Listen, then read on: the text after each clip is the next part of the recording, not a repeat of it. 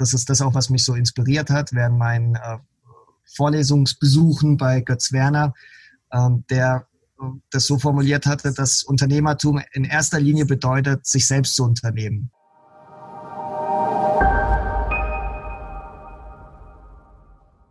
Willkommen zu Innovation Mindset, der Podcast von Professor Dr. Stefan Lacher, Experte für Innovationsmanagement an der Hochschule für Wirtschaft und Gesellschaft Ludwigshafen, sowie Resa Mehmann, leidenschaftlicher Startup und Innovation Geek. Heute schauen wir gemeinsam hinter die Kulissen der Retromotion GmbH. Das Thema, wie Retromotion durch ausgeklügelte Partnerschaften und neueste Technologien Ersatzteile für Young und Oldtimer verfügbar macht. Unser heutiger Gast ist Arthur Oswald, der neben seiner eigenen Gründung auch an der Gründung eines sogenannten Corporate Startups beteiligt ist.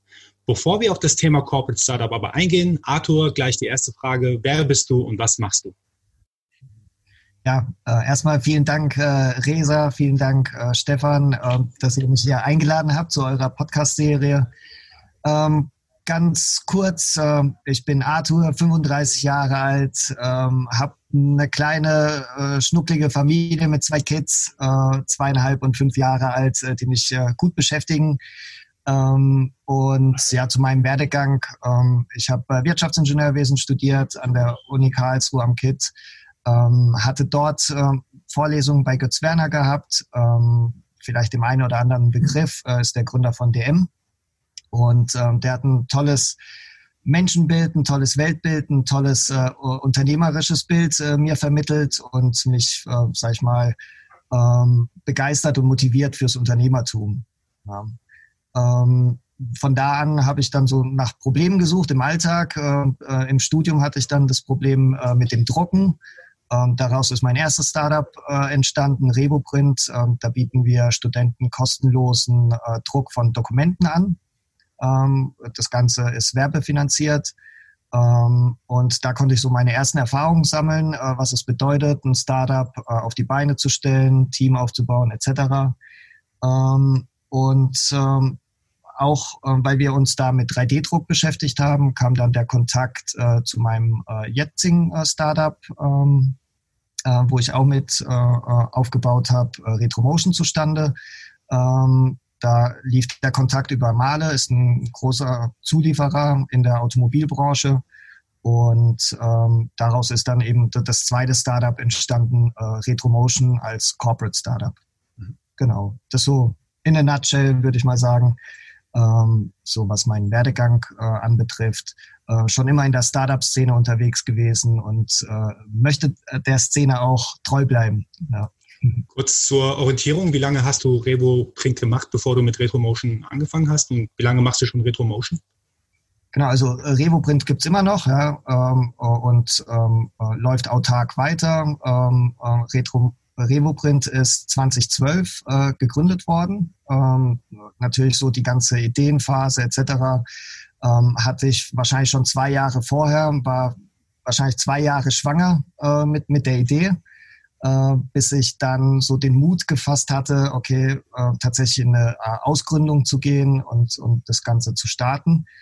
Ähm, dann eben äh, vier Jahre lang ähm, mit äh, RevoPrint ähm, ähm intensiv mich auseinandergesetzt mit, mit dem Markt etc. Und äh, 2016, also vier Jahre später dann eben, äh, kam der Kontakt mit äh, Male zustande und daraus dann das, das Corporate Startup. Jetzt haben wir das Jahr 2020, äh, also auch jetzt wieder vier Jahre, äh, wo ich äh, auch äh, mittlerweile äh, an Retromotion dran bin.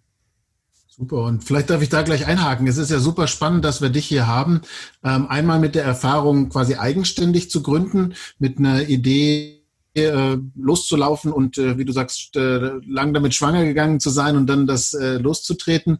Und dann genau den Vergleich auch mal zu haben mit einem starken Partner im Rücken, ne, aus so einem Corporate-Umfeld raus zu gründen. Kannst du uns da ein paar Einblicke geben? Wie war das unterschiedlich? Äh, was, was lief da ganz anders? Äh, Gibt es vielleicht auch Empfehlungen äh, zur einen oder anderen Richtung, falls jemand zuhört und, und auch überlegt, in welche Richtung er oder sie gehen könnte? Ja, ist eine, eine große Frage. Ähm, ähm, da gibt es äh, äh nur Unterschiede, würde ich sagen, fast. Ja. Äh, ich würde auch wahrscheinlich die Behauptung aufstellen, ähm, dass, dass jede Gründung ähm, einzigartig ist ja, und einen einzigartigen Weg durchläuft. Es handelt sich ja um Innovation, etwas, was es noch nicht so am Markt gab. Äh, wie sind die Gegebenheiten? Äh, wo findet die Innovation statt? Ähm, deswegen ähm, gibt es per se, es sind, es ist jede Gründung wahrscheinlich sehr, sehr individuell. Ähm, natürlich muss man gucken, hat man ein funktionierendes Geschäftsmodell, das ist identisch. Äh, äh, wie finanziert man das Ganze? Das ist identisch. Äh, also diese Fragestellungen sind, sage ich mal, identisch. Die Ausführung ist dann, äh, ist dann sehr unterschiedlich und äh, man guckt dann natürlich auch, ähm, welche Gegebenheiten findet man vor, äh, um daraus, sage ich mal, direkt was in Umsetzung zu bringen. Also ich glaube, der, der, der Fachbegriff ist dafür Effectuation. wenn man einfach schaut, okay, ähm, ähm, welche Leute, welche Ressourcen habe ich um mich herum, welches Netzwerk habe ich um mich herum, um ähm, das in meine Idee einfließen zu lassen und, und die einen Schritt voranzubringen. Mhm. Und die, diese Umgebungen waren einfach sehr unterschiedlich ja, zu, zu den, bei den beiden Startups. Äh, eben bei Revoprint hatte ich, äh, äh, war ich sehr auf mich äh, allein gestellt, ähm, äh, während ich bei, ähm, bei Retromotion eben äh, die Möglichkeit hatte, mit einem Corporate, äh, der super viele Ressourcen hat, äh, auf die zuzugreifen und die ähm, in, in die Unternehmung ähm, reinzubringen, äh, wert, wie, werthaltig. Wie ist da der Kontakt zustande gekommen? Also Male ist ja ein sehr, sehr großes Unternehmen. Ähm, wie bist du da vorangegangen? Ja, äh, der Kontakt kam eigentlich per Zufall zustande. Ähm, wir haben ja mit äh, Revoprint zu dem Zeitpunkt uns äh, intensiv mit 3D-Druck auseinandergesetzt ähm, und gleichzeitig hat ähm, äh, Male ähm, ein Innovationsprogramm aufgesetzt mit einem Corporate Builder oder Company Builder, sorry, ein Company Builder namens Pioniergeist. Also da vielleicht für Leute, die einen Company Builder nicht kennen, sagen, was, was macht ein Company Builder? Company Builder äh, äh, äh ist, äh, sind Menschen, äh, die, ähm, ähm, äh, sag ich mal, versuchen anhand von Prozessen und Methodiken ähm, oder von anhand von Prozessen methodisch Startups auf die auf die zu stellen. Ja, und machen das auch sehr gerne mit, mit Corporates zusammen, mit größeren Unternehmen und sagen, okay, auf der einen Seite haben Sie die äh, methodische Kompetenz, äh, auf äh, Seiten der Corporates äh, gibt es die Ressourcen. Ähm, und äh, in, in unserem Fall war das so, dass der Company Builder Pioniergeist eben gesagt hat, für es braucht noch eine weitere Zutat, nämlich die Startup-Gründer mhm. ähm, ähm, oder ja, Gründer an sich, ähm, die da mit einem gewissen Mindset reingehen ähm, und ähm, versuchen, Dinge umzusetzen. Ja, und so war das dann eben auch aufgesetzt, ähm, dass Male ein, eine Innovations-Challenge ähm, formuliert hatte. Mhm. Ähm, und die war in unserem Fall 3D-Druck für den Aftermarket. Ja, und äh, entsprechend hat dann äh, Male und, und der Company Builder Pioniergeist äh, eben geschaut auf dem Startup-Markt, äh, wer äh, würde von seinem Profil da ähm, ganz gut dazu passen. Und äh, äh, so war das dann tatsächlich eine LinkedIn-Anfrage, ja, äh, ob ich Lust hätte, äh, mir mal so eine äh, Sache anzuschauen. Und ähm, ich komme ja aus dem Heidelberger Raum. Äh, das ganze Male ist, äh, hat seine Headquarters in, in Stuttgart. Äh, für mich war das dann eher so eine Frage, okay, da könnte ich mein Netzwerk eigentlich erweitern. Ich hatte jetzt nicht die Absicht eigentlich, äh, okay, da findet jetzt eine Ausgründung statt, sondern da sind auch interessante Leute, äh, ist ein interessantes Konzept, ich probiere es einfach mal aus. Mhm. Mhm. Das ist interessant. Das heißt, Male hat absichtlich nicht intern sowas gegründet, sondern tatsächlich fokussiert ähm, auch jemand externes mit reingenommen. In dem Fall war das dann ähm, du, beziehungsweise ja. über Pioniergeist bist du dann reingekommen. Genau, mhm. also ich glaube, und, und man muss ja bedenken, das war vor vier Jahren, 2016, ja, äh, da war das Thema auch noch nicht so weit verbreitet.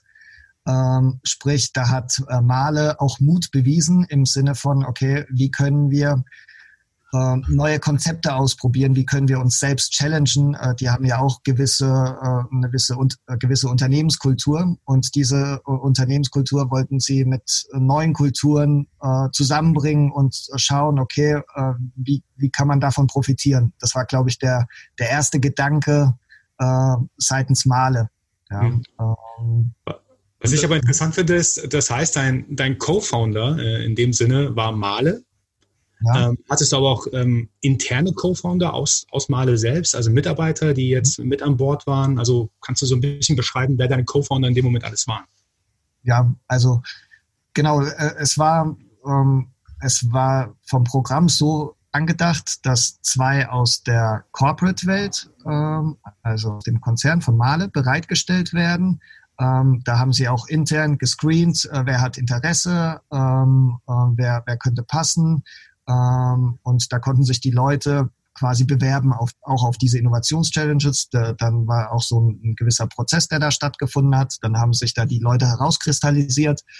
Und dann ähm, auf der anderen Seite haben, ist das ähm, Gleiche passiert in der Startup-Welt. Ja, und da wurden auch Leute gescreent und dann eben diese ähm, das waren Viererteams, zwei aus der Corporate-Welt, zwei aus der Startup-Welt zusammengebracht.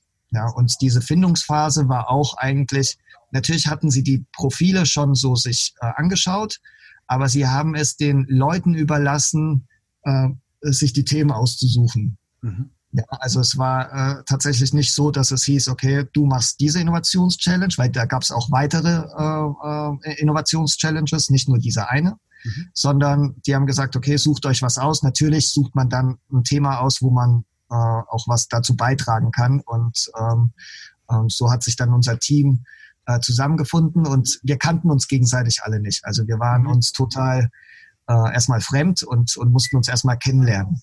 Ja. Mhm. Mhm. Mutig, ne? Also zu sagen, das sind ja quasi noch wildfremde. Jetzt haben wir vielleicht mal an einem Projekt zusammengearbeitet, aber zu sagen, sind wir jetzt die, die uns äh, in so einem Startup zusammenschweißen lassen wollen und sind wir das richtige Team, ist ja was ganz anderes, als wenn man vielleicht sonst aus dem Bekanntenkreis oder aus dem Umfeld irgendwie Leute findet und sagt, komm, wir probieren mal was aus. Ne? Ja. Ähm, ja, es war ein äh, Versuch, ein Experiment. Äh, es war äh, damals auch ähm, das allererste Mal, dass sowas äh, durchgeführt wurde, ähm, äh, auch von diesem Company Builder äh, von Pioniergeist. Ähm, das heißt, ähm, äh, man hatte sich Hypothesen überlegt, man hat das Experiment aufgesetzt und dann hat man mal geschaut, okay, was, was passiert da? Und dann äh, musste jeder eben schauen, okay, müssen wir hier nachjustieren oder müssen wir irgendwas anpassen, etc. Also äh, es war auf jeden Fall von allen Seiten, sage ich mal, ein, ein eine gute Portion Mut äh, notwendig. Ja. Interesse halber, sind noch alle sogenannten Co-Founder mit dabei oder hat sich da, ich meine, vier Jahre ist eine lange Zeit, hat sich da ja. ein bisschen was verändert in der Zwischenzeit? Äh, ja, äh, es hat sich sehr viel verändert. Äh, ähm, gerade weil du jetzt das Team ansprichst. Ähm, ähm, und ich habe es ja schon hergeleitet, wir waren sehr wild zusammengewürfelt. Natürlich so der, der Punkt, der uns zusammengebracht war, war die Challenge. Mhm. Ähm, aber äh, es braucht halt eben noch viel mehr, ja, als nur diese Challenge. Okay, wie sind die Skills, äh, wie sind die Charaktere, äh, äh, wie in, in, welcher, in welchen Lebensphasen äh, befindet man sich. Mhm. Ähm, wir hatten bei uns ähm, ähm, äh, im Team ähm, eine Person, die war jetzt kurz vor, vor Renteneintritt. Äh, ähm, ähm, natürlich begeistert für Unternehmertum, aber vielleicht noch nicht so weit zu sagen, okay, äh, ich setze jetzt alles aufs Spiel, äh, meine, meine letzten Rentenzahlungen und gehe in eine totale Unsicherheit. Ja, ähm, ähm, ja dann auch, okay, sind die Skills und Kompetenzen gleichermaßen verteilt oder ist, äh, und das war bei uns leider nicht der Fall, sondern wir waren alle sehr ähnlich gestrickt ähm, und ähm, deswegen hat dann auch im Team nochmal eine, eine, eine krasse Umstrukturierung stattgefunden, so dass eigentlich ähm, ja letztendlich äh, ich dann ein neues Team aufbauen konnte, weil jeder dann für sich auch nochmal einen anderen Weg eingeschlagen hat. Mhm. mhm. Ja. Wie viele Leute seid ihr aktuell? Aktuell sind wir zwölf Leute, äh, je nachdem, wie man die Volkszählung macht. Äh, ähm, aber bei uns ist, äh, gehört jeder zum Team, äh, also von Praktikant äh, äh, über Auszubildenden bis zu Festangestellten. Und die nehme ich alle mit auf in die Zählung, weil, weil die alle das, das, das Team auszeichnen. Ja. Bevor wir jetzt gleich mehr in das Geschäftsmodell eingehen von Retromotion, mhm. ähm, du bist ja Geschäftsführer von Retromotion, Co-Founder und Geschäftsführer. Ähm, in welcher Form bist du beteiligt an dieser Ausgründung? Also wie wirst du incentiviert dafür? Ja, das ist eine, äh, eine, eine sehr gute Frage und ich äh, würde wahrscheinlich jetzt äh, den Rahmen sprengen, wenn ich da jetzt voll eintauchen würde, weil es braucht ähm, viel Hintergrundwissen, um, um, um, sag ich mal, das Konstrukt zu verstehen. Ähm, ähm, ja, insgesamt ist es so, dass wir eine, eine Industrielösung sind ähm, und das ist eben kein ein Corporate Startup und es ist kein klassisches äh, Startup. Ähm, deswegen ähm, äh, ist auch nicht bei uns so eine klassische Anteilsverteilung, sondern wir haben die über äh, virtuelle Anteile ge geregelt, über ESOP-Stocks äh, etc., um einfach den den Rahmenbedingungen, die wir geschaffen haben, weil wir denken äh, und überzeugt sind davon, dass das die richtigen sind, mussten wir da auch Anpassungen äh, stattfinden lassen, äh, was, was Anteile etc. angeht. Mhm. Ähm, also ich bin schon incentiviert über die Unternehmensentwicklung an sich. Das ist, sag ich mal, das Fundament. Ähm, wie das Ganze so technisch ausgeprägt ist, das sind, sag ich mal, so Detailsachen. Ähm, aber ich partizipiere mit am äh, Unternehmenserfolg. Ja. Mhm. Mhm. An, der, an der Unternehmensentwicklung, nicht nur. Erfolg, mhm. sondern auch an der Unternehmensentwicklung. Ja. Mhm. mhm. Okay, jetzt zum, zum interessanten Teil auch des Geschäftsmodells. Ähm, du hast vorher gesagt, 3D-Druck im Aftermarket für Ersatzteile. Mhm. Ist das so, äh, wie du es noch beschreiben würdest? Was versteckt sich konkret dahinter? Ähm, und meine Lieblingsfrage natürlich, äh, wie kommt Geld in deine Tasche rein, beziehungsweise von Retromotion? Wie verdient ihr Geld? Ja, äh, genau wie, ähm, also die, dieser Startvektor war eben 3D-Druck für den Aftermarket. Ähm, da sind wir dann erstmal losgerannt und äh, Leute interviewt. Ähm, äh, Gibt es da einen Bedarf? Äh, wie sieht der Markt aus? Äh, wie sieht das technisch aus? Ist das schon umsetzbar etc.? Äh, ich kannte das eben noch aus meiner, aus meiner äh, äh Revoprint-Zeit, dass der 3D-Druckmarkt ähm, zwar in, in einer starken Entwicklung ist, ähm, aber der ist noch lange nicht massentauglich. Ja? Und das, äh, was dem Markt unglaublich fehlt, sind die Anwendungsfälle. Und ähm, deswegen ähm, haben wir auch da sehr schnell die Kurve bekommen, zu sagen, okay, welche Anwendungsfälle gibt es am Markt, um 3D-Druck ähm, ähm, ja, verkaufen zu können und, und an, an den Mann bringen zu können. Und da schnell festgestellt, dass bei Werkstätten, ähm, die gerade so im klassischen Bereich äh, unterwegs sind, also äh, Oldtimer restaurieren oder reparieren, ähm, dass die häufig ein Ersatzteilproblem haben. Ähm, dass die häufig sehr viel Zeit dafür aufwenden müssen, ähm, die Teile aufzufinden. Ähm, es geht so weit, dass sie eben nachts da sitzen, äh, und äh, ähm, der Partner oder die Partnerin äh, schauen Fernsehen und die haben einen Laptop auf, auf, dem, ähm, auf dem Schoß und suchen dann eBay durch. Ja, ähm, und das geht halt Stunden und tageweise so. Und diese ganze Zeit, die sie da aufbringen, können sie eigentlich dem Endkunden gar nicht richtig fakturieren. Ja, weil sonst würde der Endkunde sagen, okay, das gehört eigentlich zum Service dazu. Ja, äh, ähm, genau. Und äh, eben da gibt es diesen Bedarf äh, und äh, diesen, oder nicht Bedarf, sondern diesen krassen Schmerz, äh, dass da viel Zeit reingeht. Und dann äh, wiederum festgestellt, dass äh, gerade die Leute bereit sind, äh, auch ein Stück weit mehr Geld auszugeben für ein Ersatzteil, äh, das aufwendiger produziert wurde. Ja, also zum Beispiel im 3D-Druck.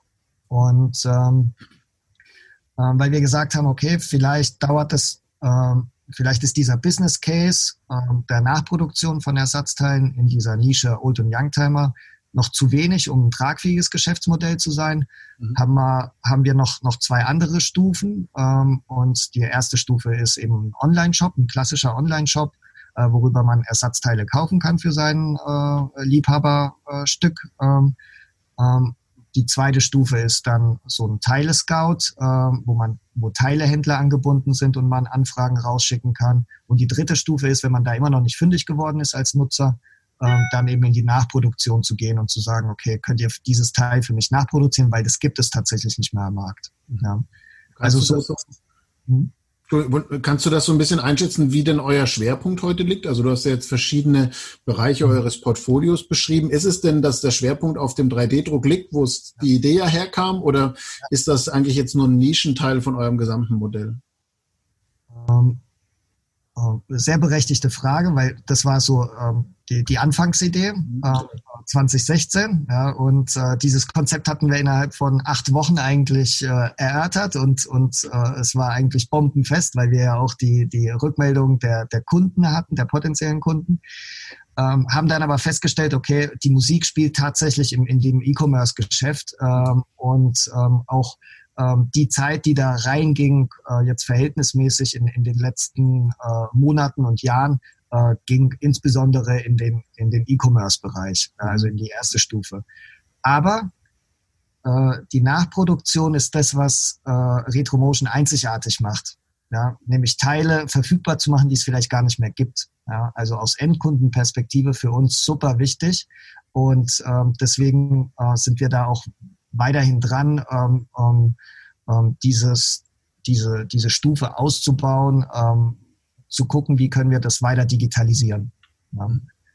Ja. Die Frage zum, zum Geschäftsmodell vielleicht noch, äh, äh also wie verdienen wir Geld, äh, ist äh, gerade jetzt im äh, Bereich äh, E-Commerce, ist das eigentlich ein klassischer Handel. Ja, wir kaufen Teile ein und wir verkaufen sie. Was vielleicht einzigartig ist, dass wir diese Teile genau für eine Sekunde besitzen. Ja, also sprich, äh, wir versuchen alles zu digitalisieren, wir versuchen kein eigenes Lager aufzubauen äh, und das äh, sehr konsequent, sondern äh, rein ähm, äh, über elektronische Wege äh, das, äh, den Kauf abzubilden und die, die Leute zusammenzubringen und die Ware dann ähm, je nach logistischem Prozess an den Endkunden zu bringen. Ja. Ähm, Kannst genau. du noch mal was zur Produktion der Ersatzteile oder wie ihr die Ersatzteile auftreibt? Da, dazu noch was sagen? In welcher Stufe jetzt? In der ersten oder in der, in der dritten Stufe? Also die, die Teile, die ihr verkauft über ja. euren E-Commerce-Shop, so ich es verstanden habe, ja. sind die tatsächlich dann auch unter anderem über 3D-Druckverfahren hergestellt worden? Ähm, alle Teile, die ihr da, da handelt oder kauft ihr auch am Markt äh, ein? Wie macht ihr das? Vielleicht direkt da noch anschließend. Äh, bei 3D-Druck, so ein bisschen habe ich mich mal mit beschäftigt, ist ja auch die Frage, gibt es denn vorhandene Baupläne, im Idealfall digitalisiert, oder müsst ihr die quasi dann erstellen aus den Teilen, die euch kaputt vielleicht zugeschickt werden? Wie, wie funktioniert da der Prozess? Also, ähm, das war äh, der große Benefit, den wir ausfindig gemacht haben, äh, die, diese Zusammenarbeit mit der Industrie. Also jetzt auf deine Frage, Stefan, ähm, diese Baupläne, ähm, äh, Male, ein Bosch, ein Continental, äh, die äh, sind ja Zulieferer von der Automobilindustrie, die äh, designen und entwerfen die Teile, die haben also auch die Baupläne auch von älteren Fahrzeugen.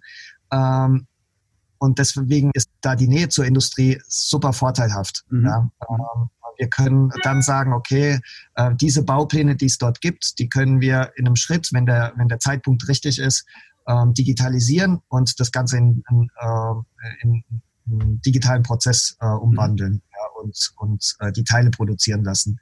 Äh, auch was den ersten Schritt äh, anbetrifft, Resa, wo wir die Teile so herbekommen, ähm, äh, auch da merken wir, okay, ähm, diese äh, Old- und Youngtimer-Ersatzteile, da ist ein Markt da, also der ist in Europa, ist der ungefähr 10 Milliarden Euro schwer.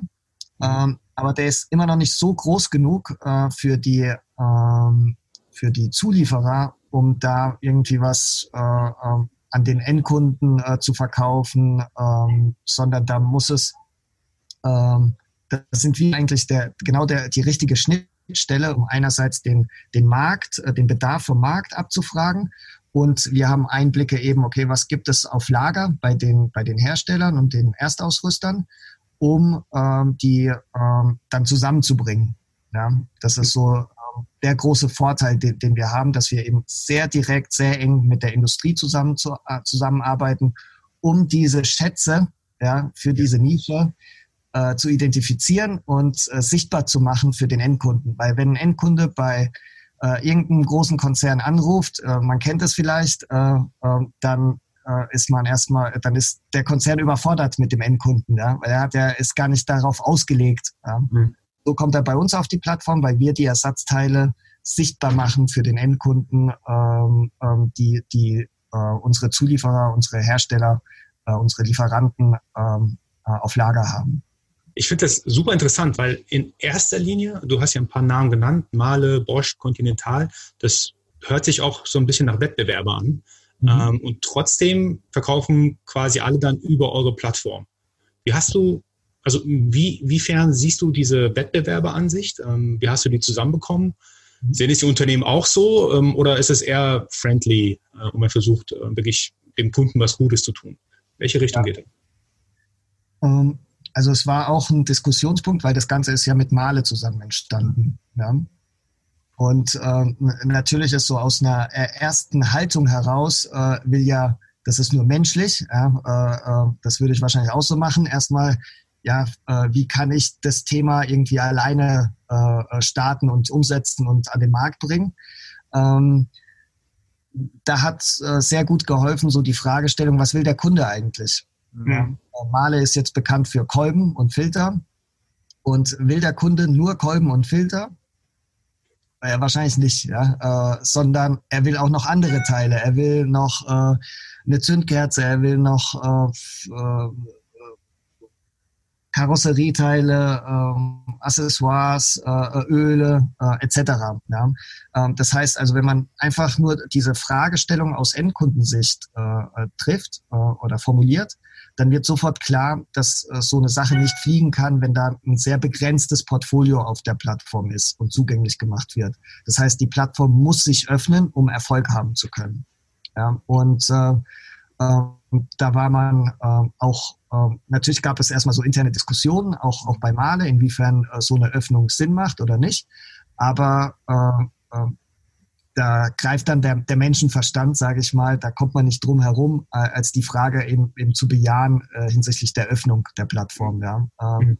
Das heißt, es war eigentlich relativ einfach, ähm, ähm, ähm, sage ich mal, das, das so abzubilden, zu sagen, okay, es wird kein reiner Male äh, Kolben-Shop, sondern es wird eine offene Plattform, wo es keine Exklusivität gibt, äh, wo jeder äh, drauf kann ähm, und seine, seine Teile verkaufen kann. Ja. Mhm. Am Schluss dann alle gewinnen und profitieren können davon, ne? durch Richtig. die Ganzheitlichkeit. Mhm. Genau. Weil dann auch der Endkunde den, also den größten Benefit äh, davon zieht. Ja. Und man muss immer solche Fragen immer aus Endkundensicht äh, äh angehen. Äh, dann findet man eigentlich auch relativ schnell ähm, das Verständnis auf allen Seiten. Genau, das finde ich äh, super interessant. Ich habe mir ähm, auch mal angeschaut, äh, deine GmbH es ist ja nicht nur Male quasi drin, sondern tatsächlich auch die Konkurrenz selbst. Das heißt, ihr habt nicht nur eine, eine gemeinsame Plattform, sondern ihr macht auch tatsächlich richtig zusammen Geschäft. Wie, wie ging das vonstatten? Also ich, ich finde es sehr interessant, dass man so verschiedene Akteure an den Tisch kommt und sagt, wir verkaufen nicht nur über die gleiche Plattform, sondern ähm, wir starten ein gemeinsames Unternehmen. Also wie hast du die alle an einen Tisch bekommen und äh, wie ist die Involvierung in die G Retromotion GmbH? Mhm ja, äh, äh, sehr gute Recherchearbeiten, die du da anstellst und äh, äh, die Bücher durchschaust. Ähm, ja, es ist ja kein Geheimnis, das ist, äh, muss man ja offenlegen in, in, in Deutschland, wer, wer alles die Gesellschafter sind. Und äh, das ist äh, auch nichts, wo wir ein Geheimnis draus machen, sondern es ist auch eine Stärke von, von, von Retromotion, dass wir äh, namhafte strategische äh, Gesellschafter, Investoren haben. Ja, also wir haben äh, neben Male als, als Co-Founder äh, und Initiator ähm, haben wir ähm, dann in der zweiten Runde oder in der ersten Finanzierungsrunde, muss man eigentlich sagen, ähm, dann äh, weitere Zulieferer gewonnen, äh, nämlich äh, SKF, äh, Continental und Mann und Hummel. Und ja, das war dann natürlich ein, ein längerer Prozess, sage ich mal, ähm, da eine Überzeugung für, für zu schaffen. Ja, das eine ist, sage ich mal, auf der Plattform äh, die, die Hersteller und Lieferanten onzuboarden und, und das zu betreiben. Das ist äh, relativ einfach. Ähm, jetzt ist es aber, ähm, haben wir das so weit geführt, ähm, dass wir gesagt haben, okay, diese Plattform macht auch nur dann Sinn, ähm, perspektivisch, äh, wenn auch die ähm, äh, Industrie daran partizipieren kann. Mhm. Ja. äh, und wenn wir die voll mit ins Boot holen und auch nur äh, als strategische Partner mit reinholen, weil wir wollen ja eine ganz enge Zusammenarbeit haben. Und ähm, das ist nur möglich, wenn, wenn die sich dann halt auch sehr verantwortlich dafür, dafür fühlen. Ähm, und ähm, so die, die Argumente waren, ähm, einerseits ähm, bieten wir eine Spielwiese, ja, um äh, E-Commerce äh, zu, zu lernen im Bereich der Old- und Youngtimer. Ja, ähm, also was bedeutet es, äh, Bestellungen zu, äh, äh, zu verarbeiten äh, für den Endkunden mit uns als Schnittstelle äh, gegenüber dem Endkunden. Ähm, wie sehen da die Prozesse aus? Ähm, also ganz viel Learning dabei, ähm, ganz viel ausprobieren, diese auch Brand Awareness aufzubauen hin zum Endkunden ist auch sehr wichtig für, für die für, für, für die Zulieferer und, und, und Erstausrüster. Jetzt haben wir es aber auch so gemacht, wir haben ja mit äh, Male als Beispiel, Male und Mann und Tummel, das sind eigentlich auf dem Markt zwei sehr starke Wettbewerber, weil sie das gleiche Produkt auch noch anbieten, ähm, äh, nämlich Filter. Ja, also im mhm. Filtergeschäft sind sie äh, super, äh, super äh, äh, kompetitiv unterwegs und äh,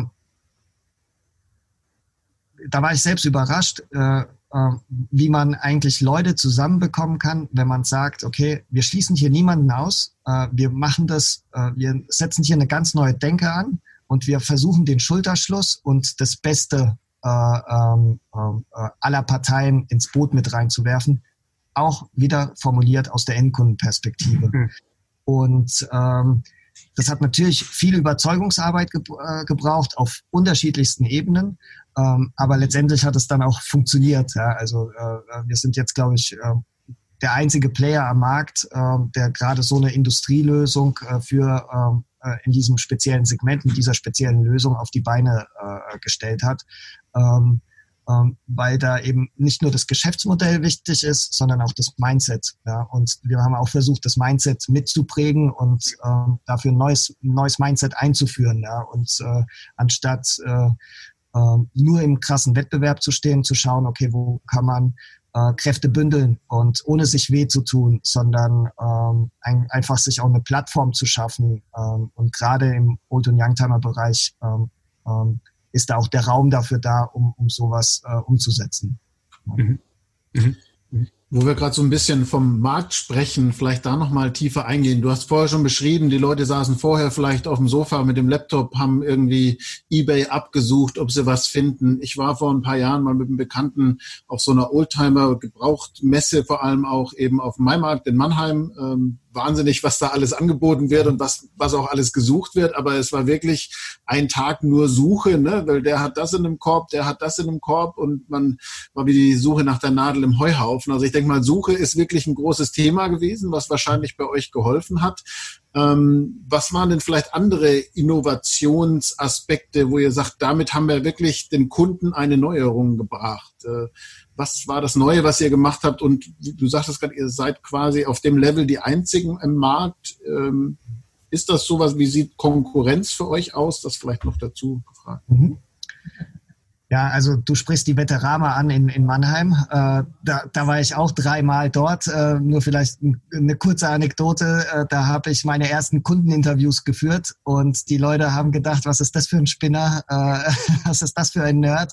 Ähm, mit dem reden wir nicht. Äh, ähm, das war super äh, äh, schwer für mich, da einen Einstieg in diese Szene zu bringen und äh, oder zu kommen, ähm, äh, weil es braucht da echt äh, sag ich mal, viel Patina, ja, äh, äh, um da akzeptiert zu werden. Ja, ähm, wenn man da so als Neuankömmling reinschnuppert, äh, dann wird man erstmal schief angeguckt und äh, die Haltung ist sehr distanziert. Ähm, ähm, das hat also so seine, seine Zeit gebraucht, bis, bis man da akzeptiert wird, auch von der Szene. Ja? Äh, gerade auch als neue Lösung. Ähm, ja, was macht uns besonders? Ähm, ähm, es haben tatsächlich, also es gab vor uns ähm, eine äh, eigentlich fast identische Plattform, ähm, jetzt ohne die zweite und dritte Stufe, wie wir sie haben, aber im E-Commerce-Geschäft, ähm, äh, die äh, auch vom Hightech Gründerfonds äh, finanziert wurde, ähm, äh, die dann aber nach einem Jahr eingestellt wurde. Und äh, wir haben das auch erstmal gar nicht mitbekommen gehabt, dass, dass die am Markt waren. Also die waren für uns damals noch nicht sichtbar, aber die waren, das war so ein halbes Jahr, dreiviertel Jahr versetzt vor uns äh, oder während wir eigentlich auch äh, äh, uns die ersten Gedanken dazu gemacht haben, waren die live gerade. So war das. Ähm, und man hat gemerkt, ähm, dass es, ähm, äh, weil dieser Markt ähm, so eingefahren ist, auch in, in seinen Strukturen. Ja. Ich habe jetzt gerade gesagt, man braucht Patina, man braucht äh, so die Historie, um am Markt ernst genommen zu werden. Ähm, also braucht man da den langen Atem. Ja. Ähm, und äh, äh auch aus dem Aspekt äh, macht es total Sinn, wenn man eben mit strategischen Investoren da an einer äh, großen Vision, an einer längerfristigen Vision arbeitet, als wenn man jetzt einen institutionellen Investor äh, äh, mit drin hat, der äh, einen Return on Invest innerhalb der nächsten drei, vier, fünf Jahre haben möchte und äh, die Zahlen äh, jeden Monat äh, äh, nachverfolgt. Es ist nicht so, dass wir nicht sehr zahlengetrieben sind, ja, aber es braucht halt auch dieses wiederum das entsprechende Mindset, um in diesem Markt bestehen bleiben zu können. Ja. Und wir haben diesen langen Atem gebraucht. Ähm, und den hat aber auch jeder Gesellschafter und, und auch wir im Team äh, mitgebracht, uns da reinzufuchsen, uns so aufzustellen, um da auch äh, äh, überzeugend da zu sein. Ja. Ähm, du hast gerade Du hast gerade Zahlen gesagt. Kannst du so ein bisschen was zu den Umsatzzahlen grob sagen oder zum Umsatzwachstum? Ähm, wo befindet ihr euch ungefähr? Ja, also ähm, um, um das vielleicht so zeitlich einordnen zu können, wir haben ähm, zweieinhalb, drei Jahre dafür gebraucht, dieses Konstrukt aufzustellen. Ja, ähm, äh, mit den Industriepartnern etc.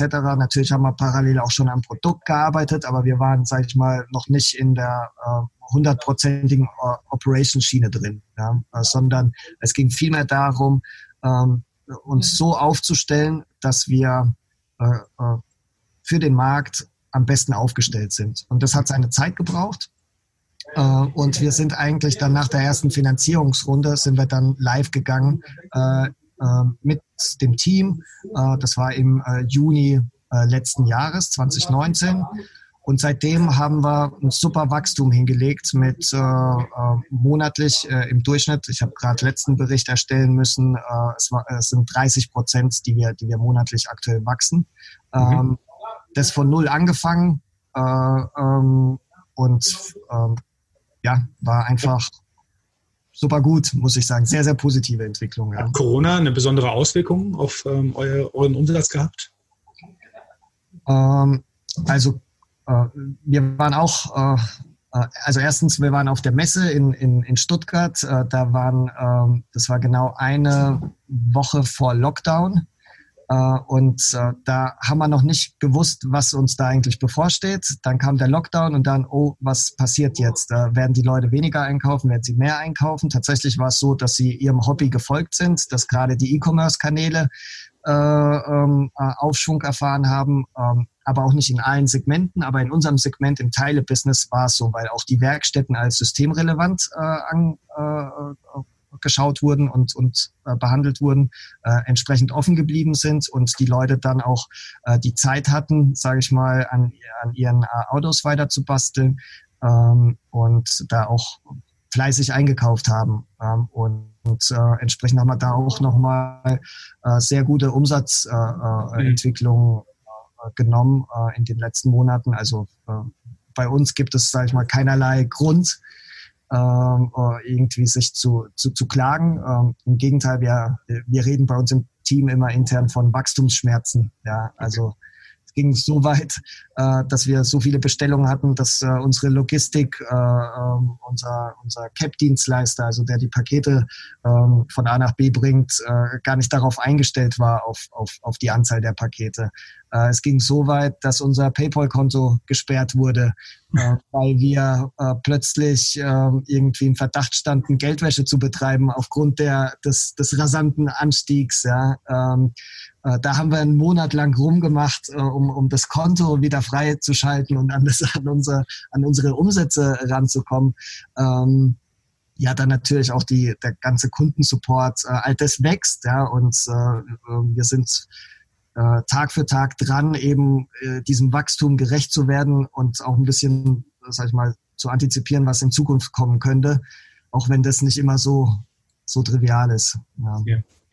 Als äh, Außenstehender hatte ich zuerst den Eindruck, hm, okay, ein E-Commerce-Shop für äh, Ersatzteile, ja, was ist jetzt daran so, so innovativ? Wenn ich äh, ehrlich bin, waren das so meine ersten Gedanken. Aber ich glaube, das Innovative ist ja äh, insbesondere dieser Schulterschluss zwischen den verschiedenen Akteuren. Ähm, das heißt, du hast verschiedene Gesellschafter mit drin, du hast äh, eigentliche Wettbewerber mit im Boot. Wie läuft es dann im, im, Tagesgeschäft ab? Kriegst du dann einen Anruf von einem CEO und äh, musst mit ihm dann reden und zehn Minuten später redest du mit einem anderen CEO und äh, also wie, wie läuft ja. dein Tagesgeschäft ab mit den verschiedenen, äh, ich sage jetzt mal Charakteren und äh, Gesellschaftern innerhalb deines Unternehmens? Ja, also wir haben, äh, das ist äh, ähm, ja, äh, tatsächlich spannend, äh, wie, wie, das bei uns abläuft, weil es ja sowas, dafür gibt es ja keine Blaupause, ja, sondern äh, wir mussten uns äh, ausmalen, wie könnte äh, äh, es aussehen, äh, welche Vorteile bringen welche Konzepte mit sich. Ähm, wir haben, sage ich mal, unterschiedliche Stakeholder in unserem Konstrukt. Wir haben einerseits die Industrie, ähm, die bei uns als Gesellschafter mit dabei sind. Ähm, ähm, wir haben auf der anderen Seite das Team und das Management, die sehr operativ unterwegs sind.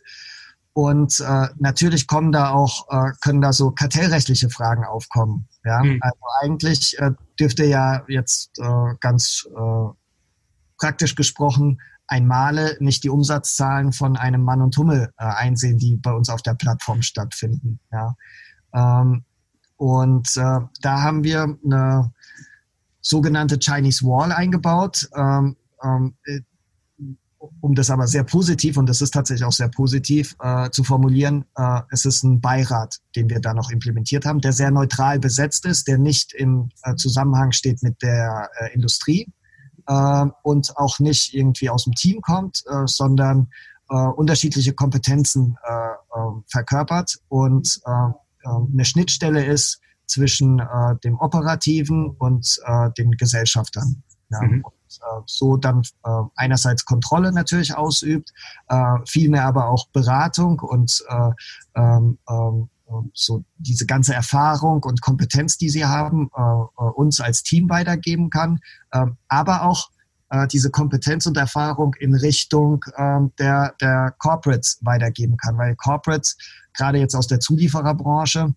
haben vielleicht noch nicht in, in letzter Instanz die Erfahrung mit, mit Startups gesammelt. Ja, mhm. Jetzt haben wir bei uns aber im Beirat jemanden, der macht, äh, äh, äh, der kommt aus dem Venture Capital Bereich und weiß ganz genau, wie Startups ticken, in welchen Phasen sie welche Probleme haben, welche Fragestellungen wichtig sind und kann da eben sehr profund und äh, ähm, fundiert in alle Richtungen kommunizieren und äh, sehr glaubwürdig auch. Ja. Und ähm, ähm, genau, so diese Beiratsmeetings finden bei uns monatlich statt, ja, äh, wo ich dann natürlich über die Entwicklung von, von Retromotion reporte. Äh, quartalsweise äh, äh, sind bei uns so die Keyplayer aus dem Team, die in dem Beiratsmeeting auch mit dabei sind und aus ihren Bereichen mit äh, ähm, berichten. Ähm, dann finden ähm, so sag ich mal, auch quartalsweise Berichte statt an, an die äh, Corporate Shareholder, ähm, äh, wo dann auch über ähm, unverfängliche Zahlen, sage ich mal, High-Level äh, kommuniziert wird, wie gerade der Stand ist. Ähm, und dann natürlich Gesellschaftersitzung, wo dann alle mit an Bord sind und ähm, da Gesellschaftsthemen ähm, äh, behandelt werden. Ja. Und die sind dann, die Geschäftsführer von den einzelnen Unternehmen sind dann mit dabei in diesen äh, Gesellschafterversammlungen?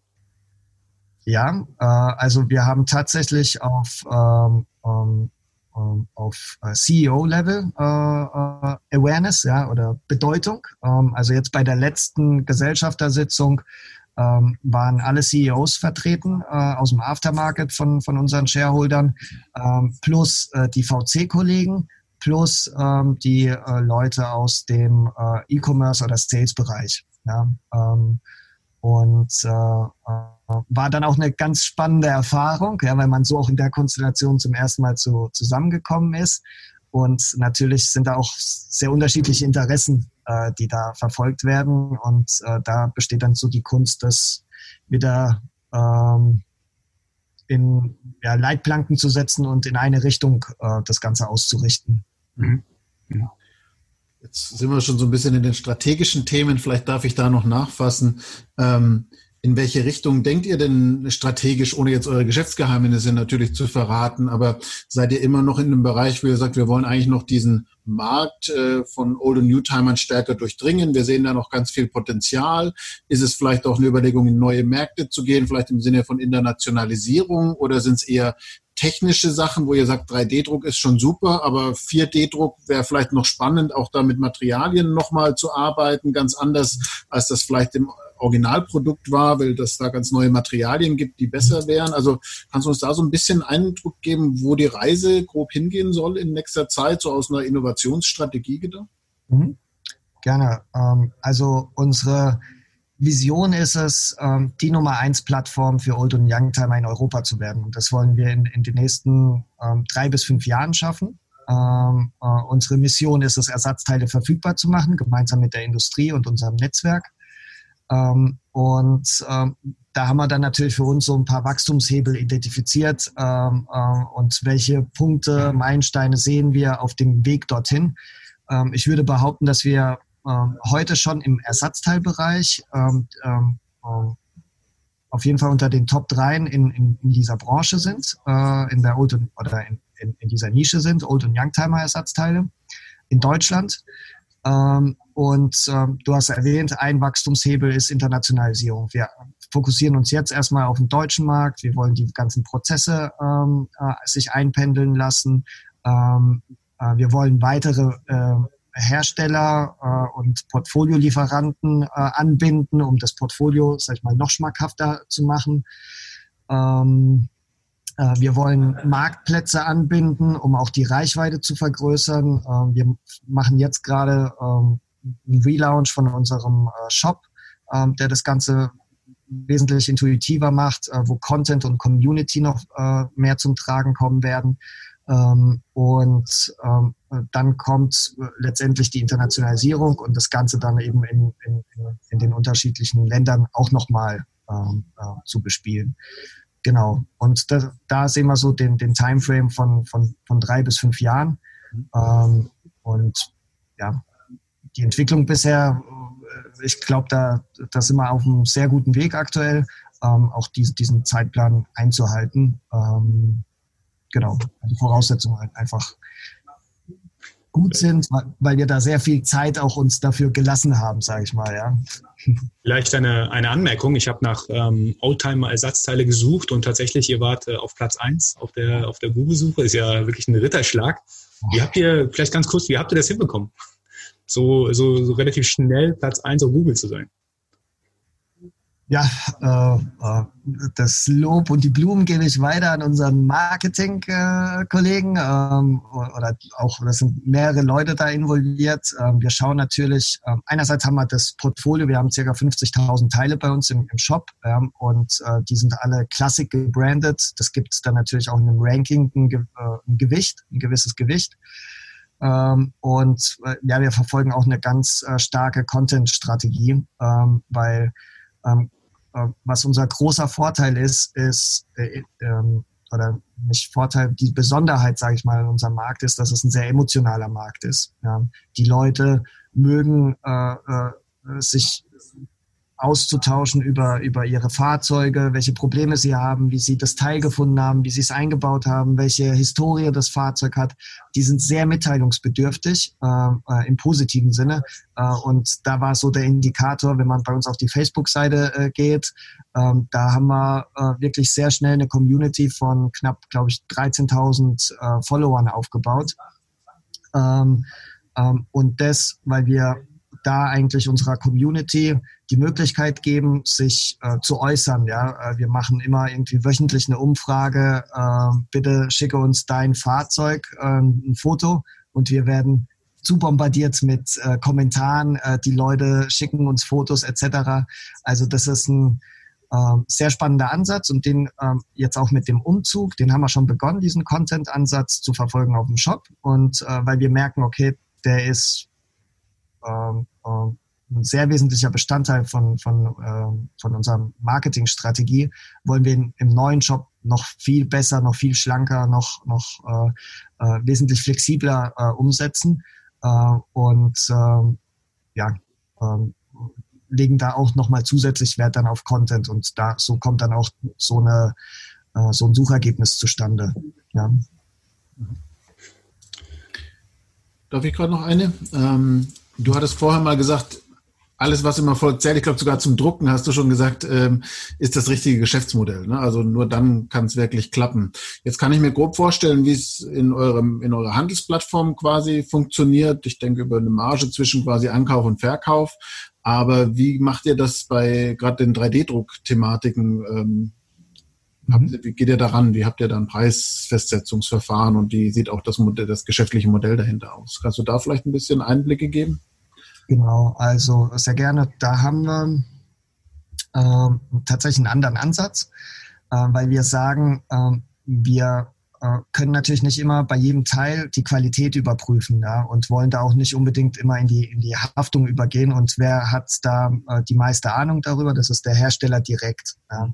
Ähm, und äh, was uns da vorschwebt, äh, ist so in die Richtung äh, Kickstarter-Kampagnen für Ersatzteilnachfertigung zu, zu gehen. Das wäre dann auch ein Marktplatzmodell, wo wir ähm, sag ich mal, den ganzen Nachproduzenten die Plattform geben, ähm, ähm, ihre ähm, Fertigkeiten irgendwie zur Schau zu stellen ähm, und die Projekte, die sie angehen könnten und auf der anderen Seite eben einzusammeln, wer hat Interesse an diesen Ersatzteilen und dass sie in eine Umsetzung kommen. Ja. Und wenn da ein gewisses Volumen da ist und die äh, gewisse, gewisse Nachfrage, ähm, dann äh, kann auch der, der Nachproduzent in, in die Umsetzung gehen und wir würden da eine Vermittlerrolle eingehen. Ja, weil wir haben natürlich diese ganze Community geschaffen, äh, die alle diesen Bedarf an Ersatzteilen haben. Und da sehen wir eben ein Potenzial, das ähm, ähm, in, in, die, in, der Nachproduktion ähm, ähm, dann, sag ich mal, zu, zu, äh, so umzusetzen. Aber bis dahin gibt es auch noch einige äh, Bausteine zu, zu erledigen. Ähm, das ist, sag ich mal, so der, der größere Ausblick. Ähm, äh, aktuell machen wir das äh, in einem Verfahren von einem Ersatzteil und wir beobachten ganz genau, welche Kommunikation findet wo statt, welche Informationen werden benötigt, weil das ist schon ein komplexes äh, Feld, äh, was eben nicht so einfach, sage ich mal, äh, umzusetzen ist wie ähm, eine normale Kickstarter-Kampagne, wie man sie vielleicht kennt. Ja. Arthur, vielleicht eine ganz interessante Frage noch. Was bedeutet Innovation Mindset für dich persönlich? Hm. Ja, ähm, so allernächst müsste ich mal für mich äh, definieren, was Innovation bedeutet. Äh, Mindset ist ja relativ klar. Äh, Innovation ist für mich, ähm, es muss etwas sein, was am Markt akzeptiert wird. Eine Neuheit, die es so noch nicht gegeben hat, äh, die vom Markt akzeptiert wird und wo auch ein funktionierendes Geschäftsmodell ähm, dahinter ist. Ähm, ich denke, ähm, ich habe mir schon mal den Gedankengang ähm, vorgeführt, äh, was wäre oder könnte eine KI, eine künstliche Intelligenz, äh, eine Innovation Mindset äh, haben. Ähm, und äh, wenn ich so meine Definition von Innovation ranziehe, dann glaube ich nicht daran, dass äh, eine KI äh, ähm, herausfinden kann, wie der Kunde tickt, ein Geschäftsmodell dazu entwickeln und äh, das legal betreiben kann, ohne menschliches Zutun. Ja. Ähm, deswegen ist auch äh, Innovation Mindset was sehr Menschliches, was äh, wahrscheinlich auch sehr zukunftssicheres, ja, äh, weil es einem nicht äh, ersetzt werden kann. Natürlich als Hilfsinstrument äh, kann so eine KI da, dazu dienen, aber es bleibt im Wesentlichen eine sehr ähm, ähm, eine, eine menschliche Sache. Ähm, ja, und es ist eine Grundvoraussetzung für, fürs Gründertum, ja, ähm, die, diese Denke zu haben. Ähm, und dann fehlt vielleicht noch die Komponente, ähm, die Umsetzung. Ja, ähm, und das gepaart ähm, äh, in dem Gründer sind gute Voraussetzungen. Ja. Sehr interessant.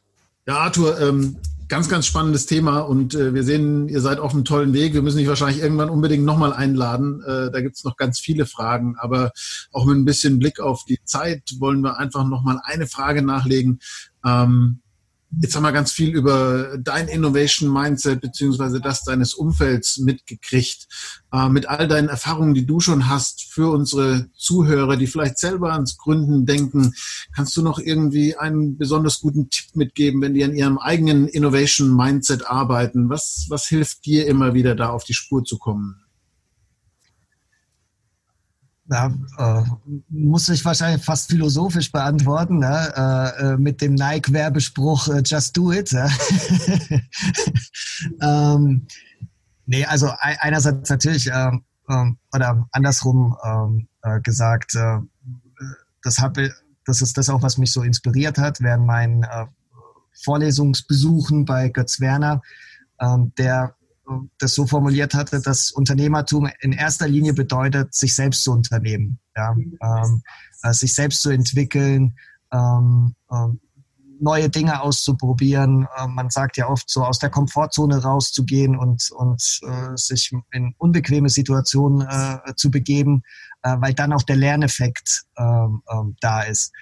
Und äh, dafür ähm, sage ich mal, ein, ein ähm, eine Motivation oder eine Leidenschaft äh, zu haben, in, in, unbequeme Situationen reinzugehen, ja, äh, das, äh, das zu entwickeln, diese Leidenschaft, ja, äh, immer wieder da reinzuspringen.